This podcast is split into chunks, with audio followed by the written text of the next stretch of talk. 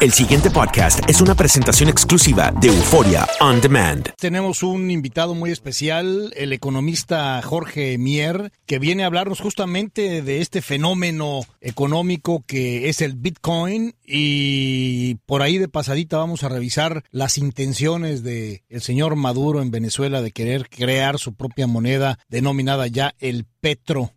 ¿No? Entonces, eh, bueno, una moneda muy exitosa, pero antes que nada, la bienvenida a Jorge Mier, que por cierto ya se declaró fan número uno de Andreina Gandica. Uh, wow, mira. Fórmese también. Fórmese. Bueno, muy buenos días, de verdad agradecido por la invitación y bueno, espero poder aclarar un poquito ciertas dudas que se tienen con esta nueva fiebre del oro digital, como se le llama, a lo que son las criptomonedas y el impacto que tiene en la economía mundial. ¿Y qué nos puedes decir precisamente del Bitcoin? Ya oíamos lo que comentaba un radioescucha que llamó. Esto, ¿de dónde viene la fortaleza? Yo leía, no se sabe el nombre del creador porque sigue siendo anónimo. No se sabe cuánto exactamente eh, tiene él en su fortuna en materia de Bitcoin, aunque se presume que puede tener un millón de Bitcoins, es decir, de monedas que eh, ya multiplicadas por el valor que va teniendo, eh, creen que va a ser el, el trimillonario número uno de los Estados Unidos en un futuro cercano. Y, y, y en, por número tres, bueno, eh, ¿hasta dónde puede una moneda virtual competir como lo está haciendo? Bueno, fíjate lo siguiente, eh, para mm, entender un poco qué es el Bitcoin, el Bitcoin nace en el año 2009. Satoshi Nakamoto es el seudónimo que usó el programador que introdujo esta nueva tendencia, porque realmente lo que hizo fue que publicó en un blog, esto es un código abierto, ¿ok? Es un código abierto en- que utiliza criptografía, es un lenguaje de programación encriptado, en donde él simplemente lo que solicitó a distintos programadores que participaran con él en la creación de bloques. De hecho, la primera creación de un bloque se hizo a finales del año 2009. Esta creación de este bloque permitió de que se hiciera la primera transacción, que conocemos que fue la compra de unas pizzas, ¿ok?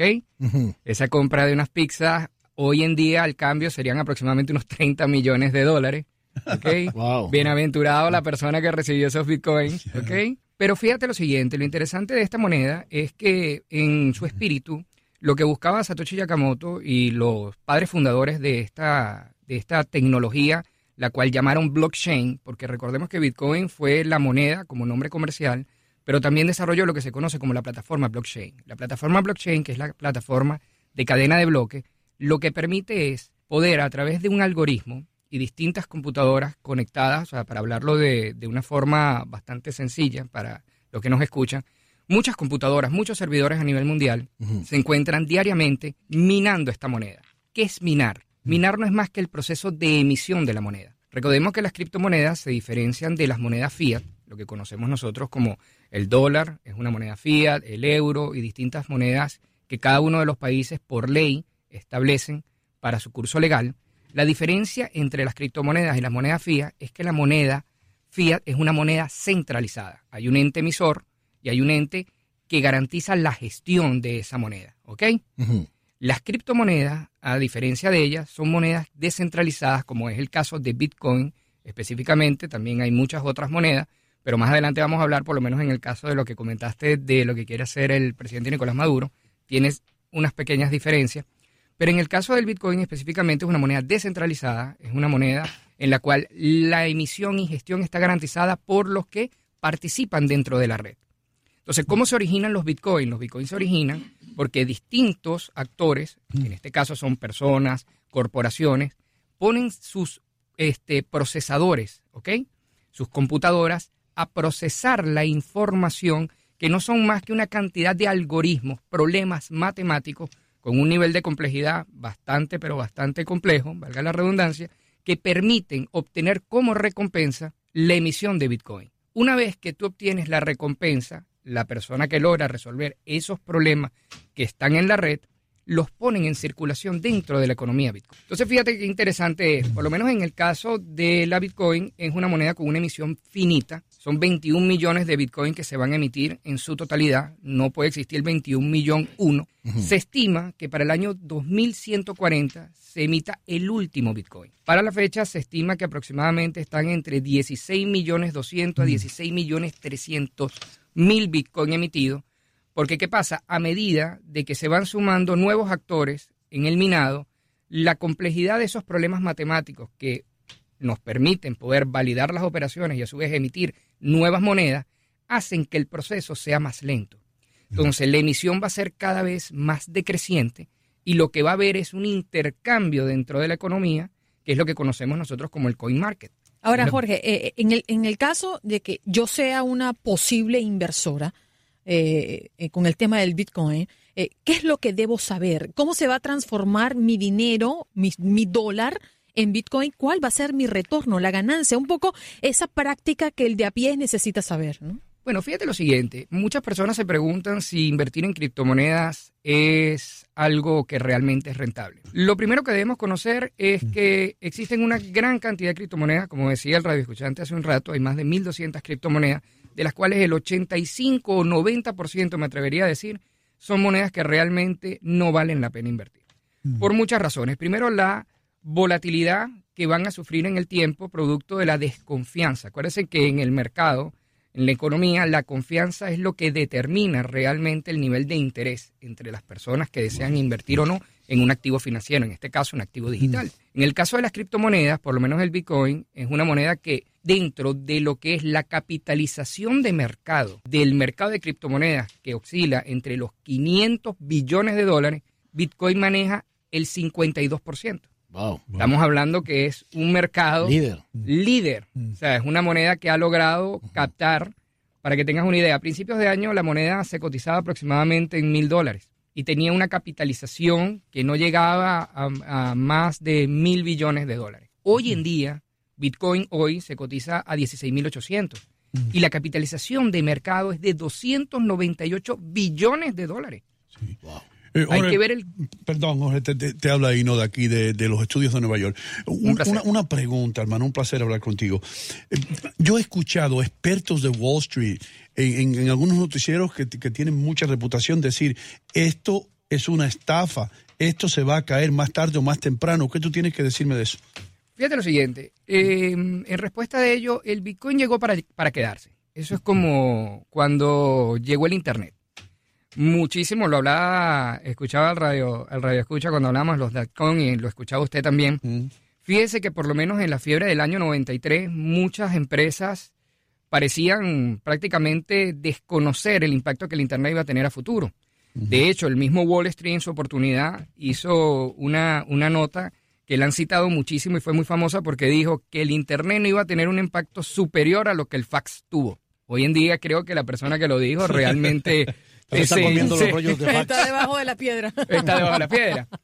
Fíjese lo siguiente, eh, la economía mundial ha sufrido muchísimos cambios y eso es producto de el nivel especulativo en el cual se han ido desenvolviendo los mercados. Mm. Cuando hablamos por lo menos del dólar americano, el dólar americano lo conocemos nosotros desde que fue el acuerdo de Bretton Woods en el año 44, se conoció que el dólar iba a ser el patrón a seguir. Y ese patrón iba a seguirlo todas las monedas de curso legal motivado que, bueno, en ese momento, en el año 44, después de la Segunda Guerra Mundial, en la posguerra, Estados Unidos manejaba nada más y nada menos que más del 50% del PIB mundial. Efectivamente, cuando llega Nixon, en el año 71, Nixon dice, bueno, mira, yo voy a desconocer el patrón oro por el cual nosotros íbamos a regir el dólar, en el cual eran 35 dólares la onza, en que íbamos a reconocer nosotros, y sencillamente el nivel de confianza que nosotros como nación y como, y como potencia mundial imponemos a la moneda es lo que va a hacer que de ahora en adelante la moneda se cotice. Desde ahí, evidentemente, la economía cambió, el mundo cayó en un mercado especulativo. Hoy en día el mercado Forex, que es el mercado de divisas, maneja aproximadamente entre 3, 4 o 5 billones de dólares diarios. Y vemos que específicamente eh, muchas de las nuevas tendencias a las inversiones están buscando refugiarse en activos que les brinden seguridad. Usted me dirá, bueno, no, es que el problema es que las criptomonedas no son seguras. Pues déjeme decirle que sí, sí lo son. Sí lo son y son motivados a que justamente el desarrollo en el cual por lo menos Bitcoin ha invertido ha logrado poder desarrollar una tecnología que permite, primero que todo, trabajar bajo un sistema que es de código abierto. O sea, todas las personas que interactúan dentro de la red tienen la capacidad de ver las transacciones a diferencia de lo que es el sistema financiero tradicional. En de ver la transacción, pero no de quien la hace realmente. Es correcto, no de mm. quien la hace. O sea, que eso, se presta mucho para personas que quieren lavar dinero, ¿no? También. Fíjate lo siguiente. De ocultar su identidad. digo. Muchas personas también dicen que el problema de las criptomonedas es que va a abrir, el, eh, va a abrir un grifo para que de repente se puedan capitales buitres, podamos ver de repente narcotráfico, compra de armamento. Pero es que ninguna de esas actividades ilícitas nace con las criptomonedas. Estamos hablando que estas actividades tienen cientos de años. Existían, y el claro. mismo sistema financiero que hoy en día rige el mundo ha sido parte para que estas personas o estas células terroristas, por así llamarlo, o grupos que hacen actividades ilícitas puedan refugiar sus capitales. Jorge. El problema es que, bueno, sí, Ah, te, habla el, te habla el doctor Mejía.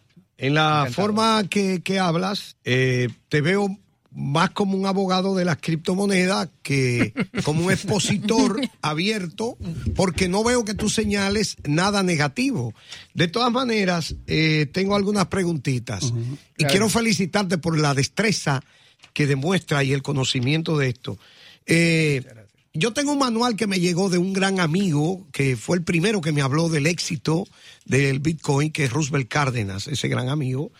Y ahí hablaba de una guía básica para invertir en la moneda virtual y hablaba específicamente del Bitcoin. Entonces, pero un oyente habló y me dijo, no, no es virtual, es digital. ¿Es virtual o es digital? ¿Y qué significa cripto? Eh, ¿Qué es lo que es eso? Criptografía, cripto, cripto. No, no es Cristo. Es su cripto. Dice aquel que cripto el hijo de Dios. No. no. no. Es Cristo. No, Nos, nos queda, nos queda un cripto. minutito y Ok, fracción. a- adelante, gracias. Bueno, fíjate lo siguiente, es un activo digital. Es digital, evidentemente, eh, no es, cuando hablamos de algo virtual es algo que realmente no existe. Es digital porque, bueno, a través de la red este, podemos nosotros transarla, ¿ok?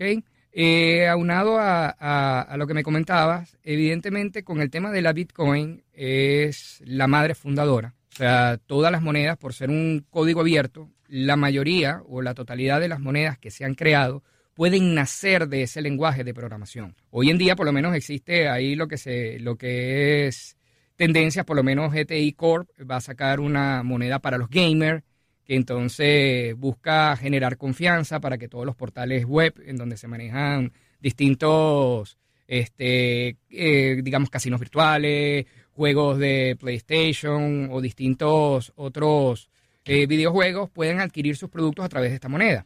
Así han nacido muchísimas monedas. Ya, sí, aquí ¿Qué la tengo. ¿Qué le recomiendo yo eh, a, a las personas que quieren invertir en las criptomonedas? Las criptomonedas, lógicamente, son un boom ahorita. Y por lo mismo que es un boom, muchas de las personas se están sumando, digamos, no de forma responsable, porque simplemente buscan. Jorge, eh, ¿invertimos baja o no? ¿Invertimos o no? Nos Sí, vamos. por supuesto. Sí, sí. Hay que Sí, invertir, invertimos. pero con responsabilidad. Importante para mí. Capitalización de mercado. Es importante que lo vean. Y el volumen. Ver el volumen. Claro. Eso nos va a dar a nosotros cierta... Cerca de mi casa hay un cajero de Bitcoin que acaban de poner. es en serio, ¿eh? Sí, sí, voy, claro hacer- voy a- voy a comprar hoy. Gracias a Jorge Mier, economista. El pasado podcast fue una presentación exclusiva de Euphoria On Demand. Para escuchar otros episodios de este y otros podcasts, visítanos en euphoriaondemand.com.